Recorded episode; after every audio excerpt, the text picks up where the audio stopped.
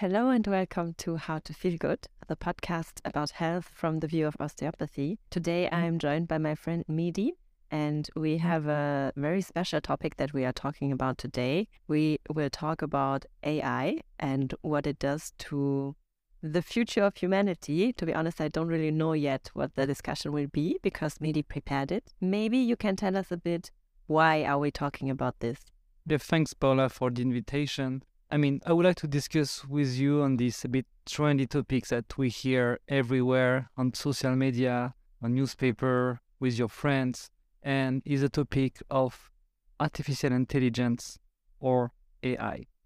But today I would like to have a different angle of discussion on this topic, more on the point of view of an osteopath which I think we never had this kind of discussion before and never seen that. And I would like to to make this comparison or this feeling of an osteopath of AI versus humans.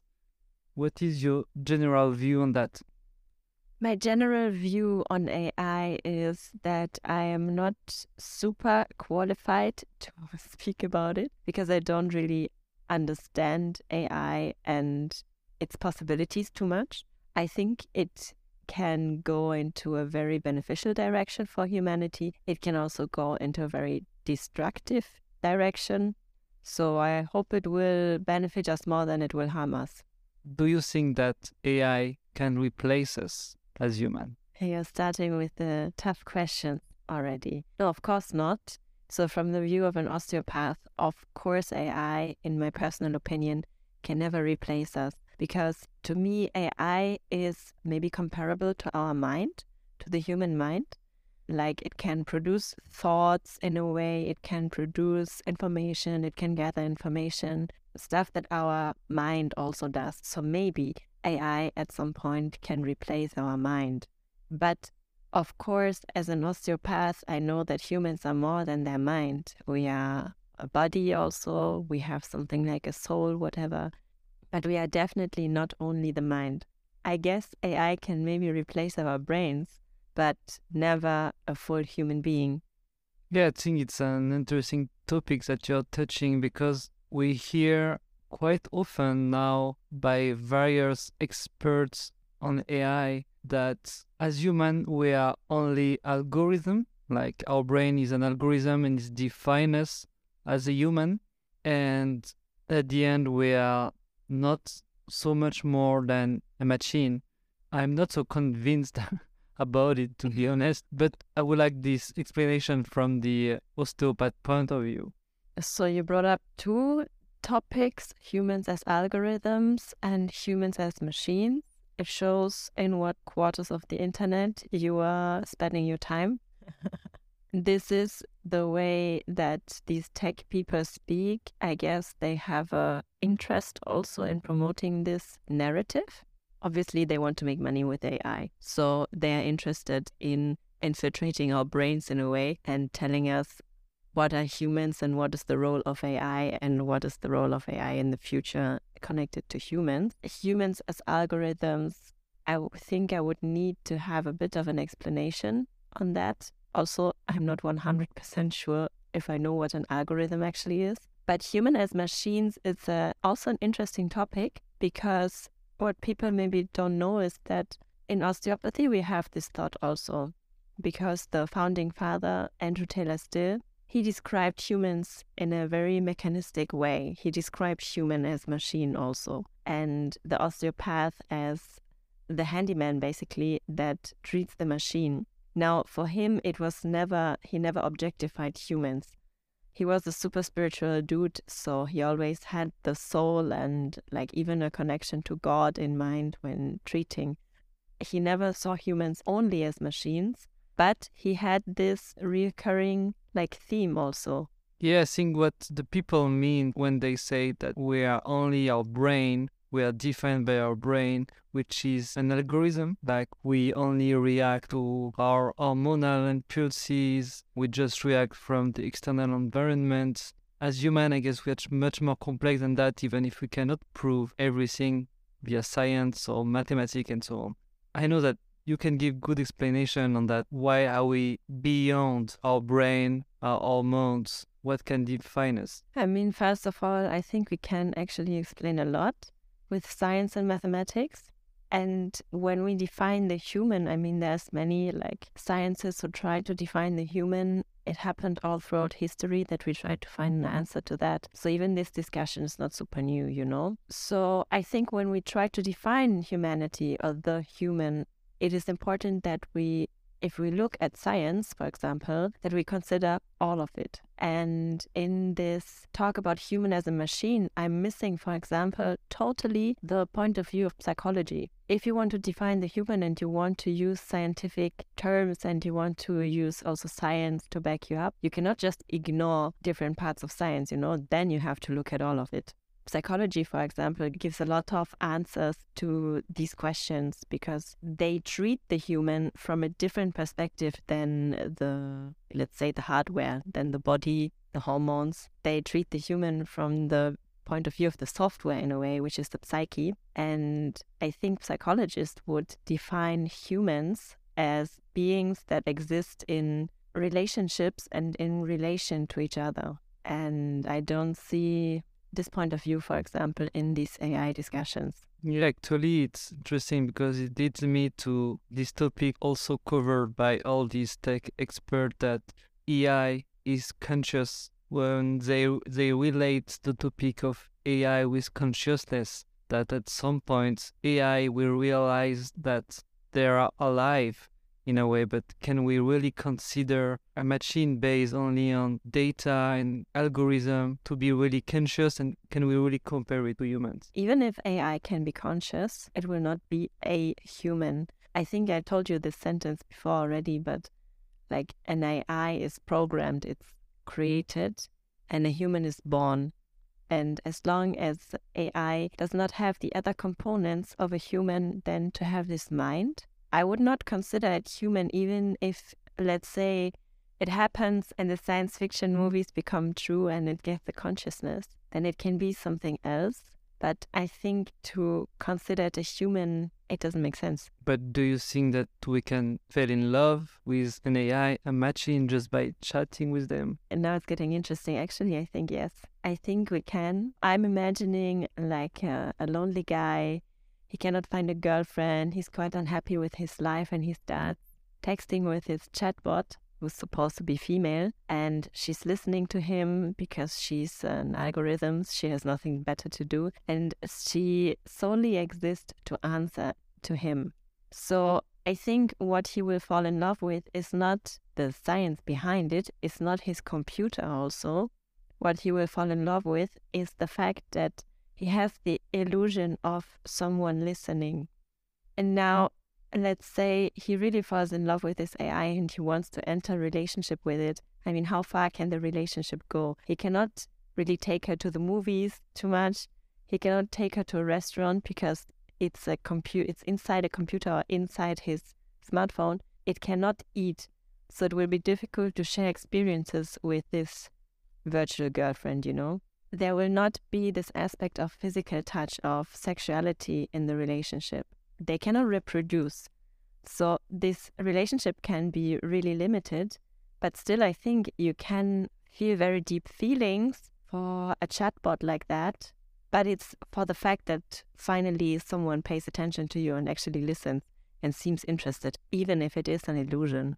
And in this context, do you think that AI can beat loneliness of our current society post COVID that many people maybe still feel quite lonely. It's becoming a new trend, especially among the youth, if we did too many reports or studies about that. And how do you see the link with AI, loneliness, and technology? in this context? Very good question. So, this topic of loneliness, I think it's becoming an increasingly bigger problem among society, as you mentioned, especially about young people. For example, I have read that in uh, Korea, young people now actually get money monthly, like a monthly allowance from the state to go out and re enter society because they feel so isolated. And I think we were already on that trend before, but due to the pandemic, we got even more glued to our phones we didn't go out as much. And for young people, like let's say teenagers, people in the early 20s, this is a very formative time. And they missed like very formative years and experiences of going out, connecting with peers,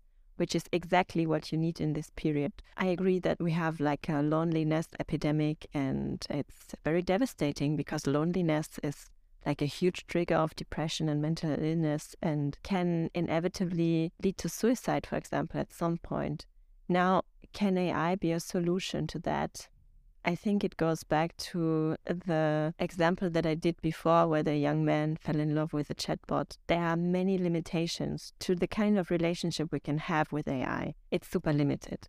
But it can give you the illusion of the short term feeling that someone is caring about you. You know, if you feel like you have no one to talk to, I think it's better to talk to an AI than to not talk to anyone and literally dwell in your in your sadness. Then maybe it's better to get your, your thoughts out and have actually a smart response, you know? Because I would hope that these AI bots can like generate a response that is beneficial in the moment do I think it can replace a real relationship with a human being, like a friendship or a mentorship or something? No, because again, there are aspects missing. How do you see data and quantification in the health sector? Do you see we can solve all our problems with data? Can we become like without sickness just by measuring everything about our body and so on? First of all, I think we have to acknowledge that the fact that we are able to do that now is of course, beneficial. The more data we have and the more we can analyze, the more we understand. Now, this comes back a bit to this quantification of human,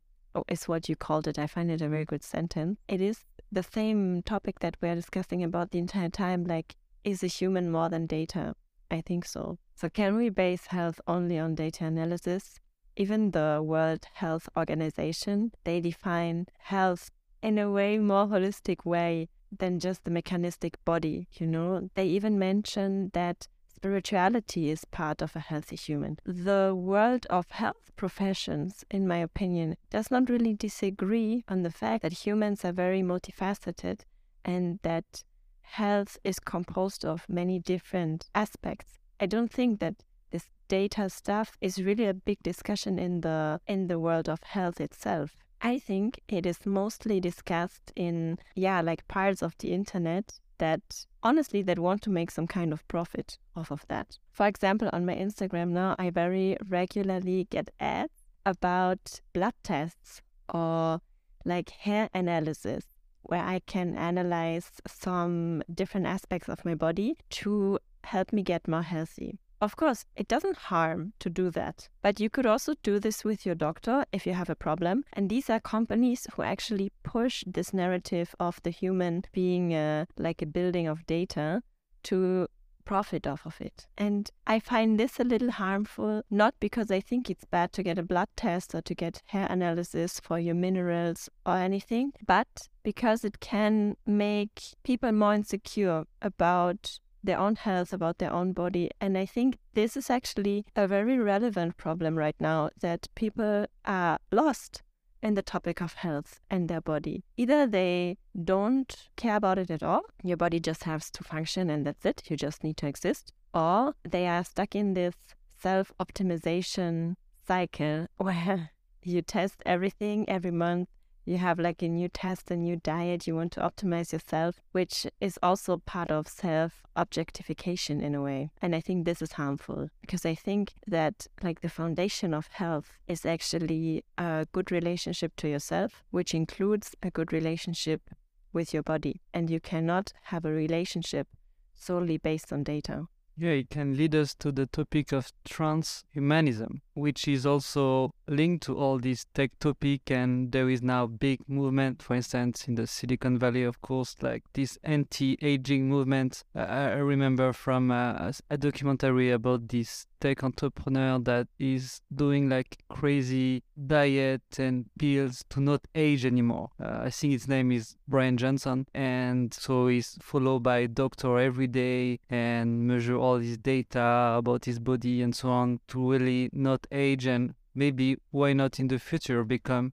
immortal which is a bit like the main purpose or one of the main trendy topic. Can we as humans become immortal and does it make sense? I think there's many humans who already became immortal, no? Through their art, through their work. I don't really understand the wish to become immortal in the first place, to be honest. What do you think? Why why is it important to these people? I think they want to experiment the life forever in a way that maybe they enjoy it and want to get unlimited experiences. To be honest, the way that this guy lives his life when he tracks his data every day and is followed by doctors, I find that it doesn't really sound like fun at all. So, I'm not sure that you need to be immortal to enjoy your life. You know, you can also just start now. Seems a bit like he's creating problems that are not there. But do, do you think that we can be defined as a human if we are not mortal? Actually, no. I think our mortality is a fundamental part of being human, just like every other natural being. Like every animal is mortal at some point, every plant is. Even our entire planet, our solar system is mortal. So everything natural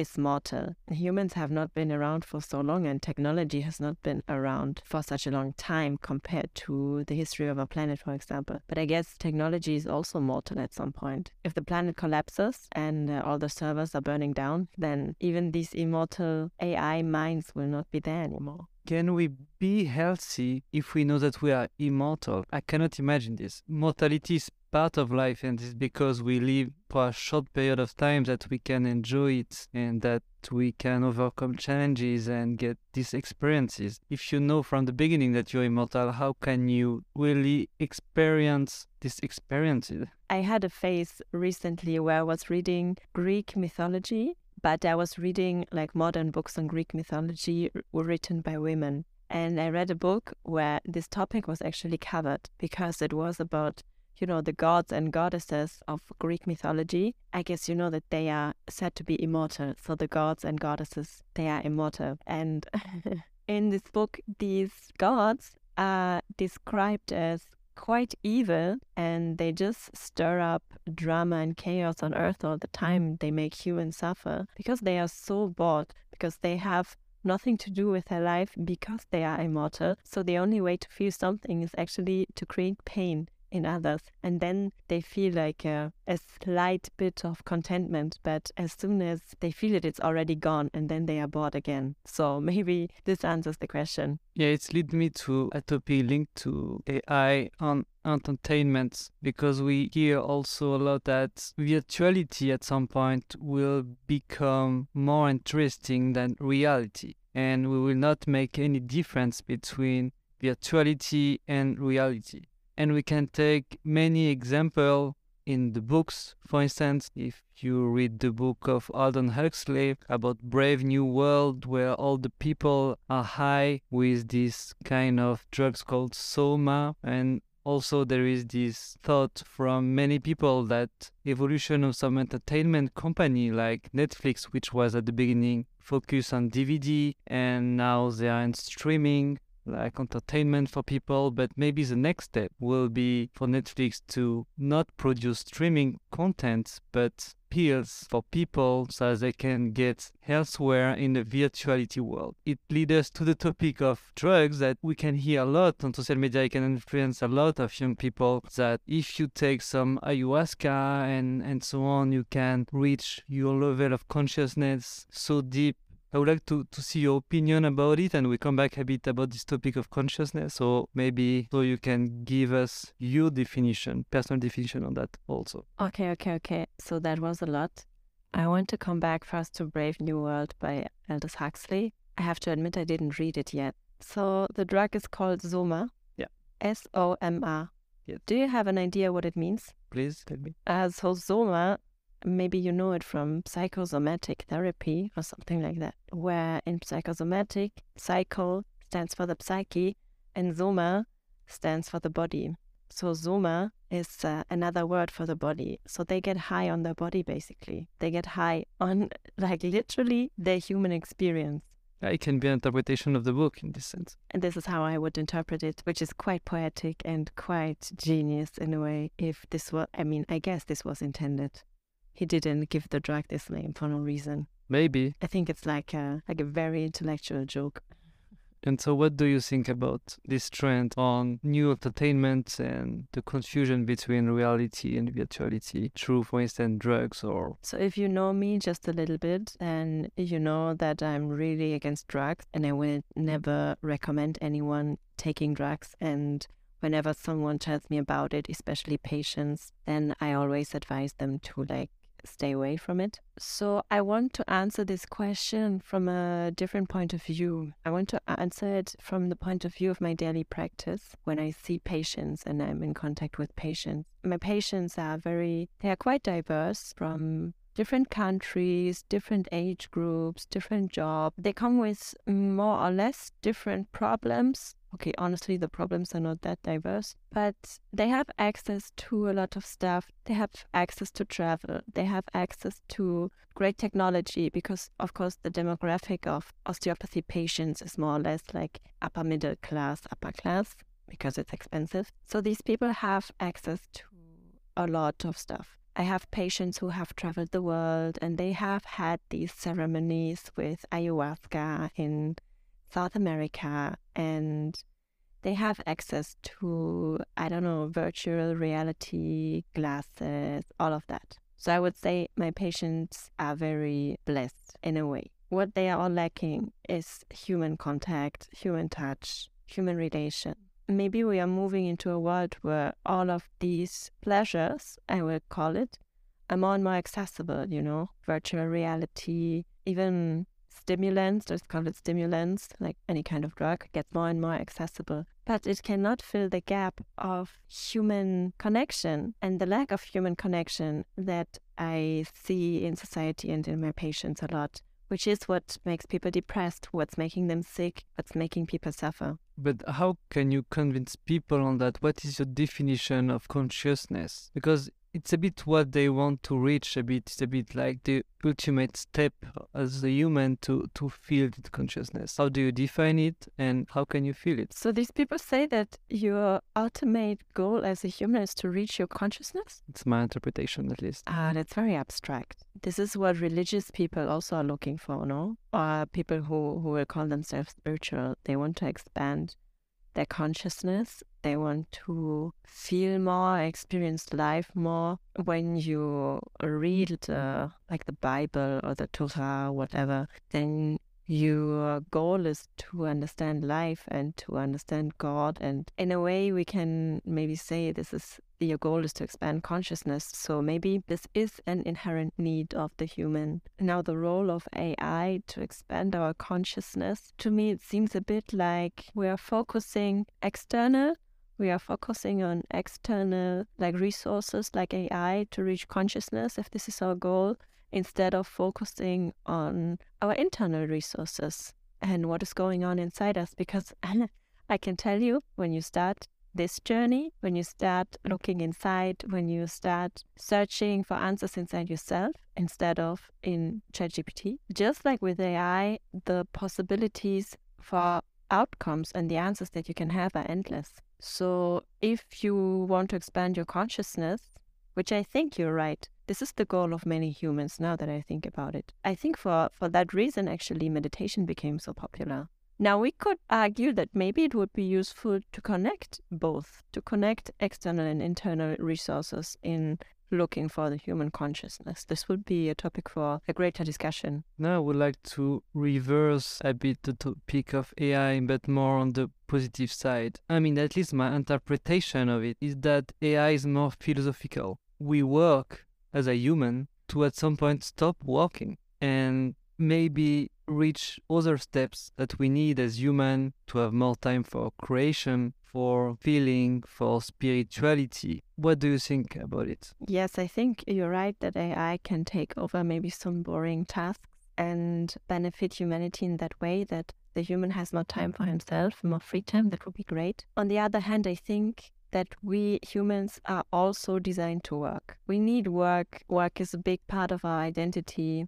because we need to feel useful on this planet. Our relationship to work, I think, can really be better and can change because, especially in the Western countries, we are really a bit too obsessed with our productivity and our identity is too much bound to work, maybe but we cannot negate that work is also important for us. But I don't know, maybe AI can actually help us create a new balance in that. I'm wondering these people who now have their entire identity based on their work, what are they feeling now that we have these discussions about AI taking over the workplace, you know? I guess there should be also many people who are really not interested in that because they will be lost if that happens. Well, it's more a question to you. Do you have some passions already feeling this fear to not have the work as identity anymore and to not know what to do? And if it's not because of AI, but can be linked to other issues they have. So far, none of my patients has talked to me about AI. I think my patients have the problem of being burnt out by work. So I guess they will be grateful if AI could take over some of their workload. At the same time, burnout very often comes from when you base your entire identity on your work. So it's a vicious circle. And to expand a bit this topic, so there is AI and what we call AGI, which is a bit the ultimate AI, the general AI that will be able to do everything that a human can do, and maybe through robots, they can also take over at some point other tasks. And it can lead, I think, if it happens in 5, 10, 15, 20 years, to such a revolution that actually it will be combined in a way with climate issue and lack of energy. So all these topics will come a bit at the same time by 2030, 2040 and maybe it's a period where everything can be possible. So, as humans, on the negative, on the positive side, maybe we need to redefine ourselves as human. Maybe we need new beliefs, new maybe religions, and new human in a way. And given your experience on osteopathy, how do you see the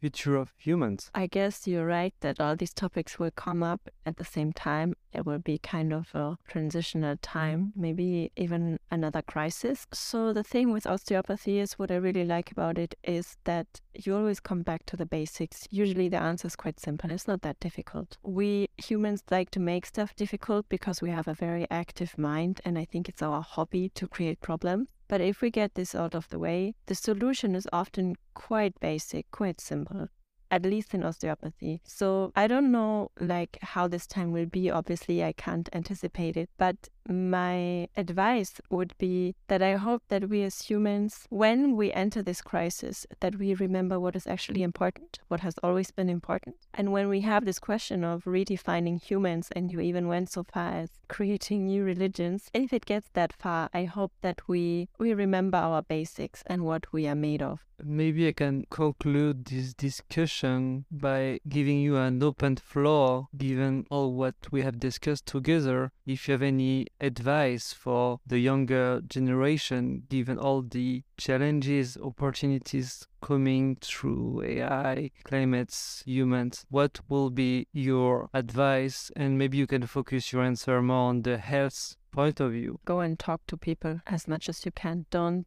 sit at home and be in your head and on your phone. Do exactly the opposite. Put your phone on flight mode, leave the house and meet your friends. Go with your mom on a coffee. Go talk to strangers and build human relationships. Thank you. You're welcome. Thank you so much for listening to today's episode. And of course, thank you, Mehdi, for being here. If you like the podcast, it would be very helpful if you leave a rating click follow on Spotify, and recommend How to Feel Good to a friend. I'm doing all of this by myself. There's no podcast company behind me, which means I'm not advertising. And the only way for this podcast to grow is if it grows organically. By the way, I'm not getting paid for this. It's a kind of a hobby of mine. Nonetheless, of course, it's a lot of work. I'm doing this to raise awareness about health topics that I find socially relevant and to make osteopathy a little more transparent. So if you want to support me, recommend the podcast to someone you think would benefit from the content. Thank you so much for your support, and until the next episode. Bye.